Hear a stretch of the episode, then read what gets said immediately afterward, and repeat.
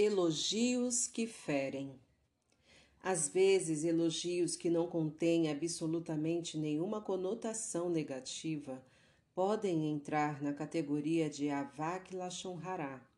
É proibido divulgar a hospitalidade ou generosidade de uma pessoa se isso fizer com que os falsos e os egoístas tentem aproveitar-se da pessoa, causando-lhe perdas monetárias e problemas emocionais.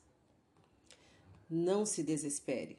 O Sefer Maalot Amidot continua. Davi disse: Procura paz e luta por ela. Salmos 34:15. Significando: Procura a paz para os teus amigos e persiga-a entre os teus inimigos.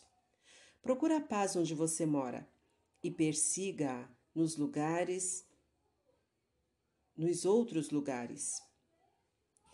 Procura a paz dentro do teu corpo e persiga-a com todos os teus recursos. Procura a paz para você mesmo e persiga-a para os outros. Procura a paz hoje e persiga-a amanhã. Nunca se desespere dizendo é impossível fazer as pazes. Pelo contrário, persiga a paz até alcançá-la. De que forma você deve lutar pela paz?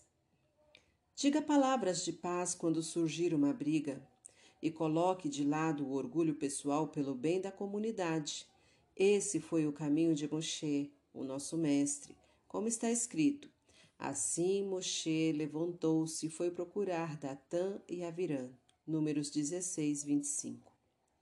Perseguir a paz é deixar de lado os seus interesses pessoais para fazer as pazes entre marido e mulher, entre vizinhos, entre professor e aluno, até organizar uma refeição para convidar duas partes que estão brigadas é uma forma de reconciliá-las e de perseguir a paz.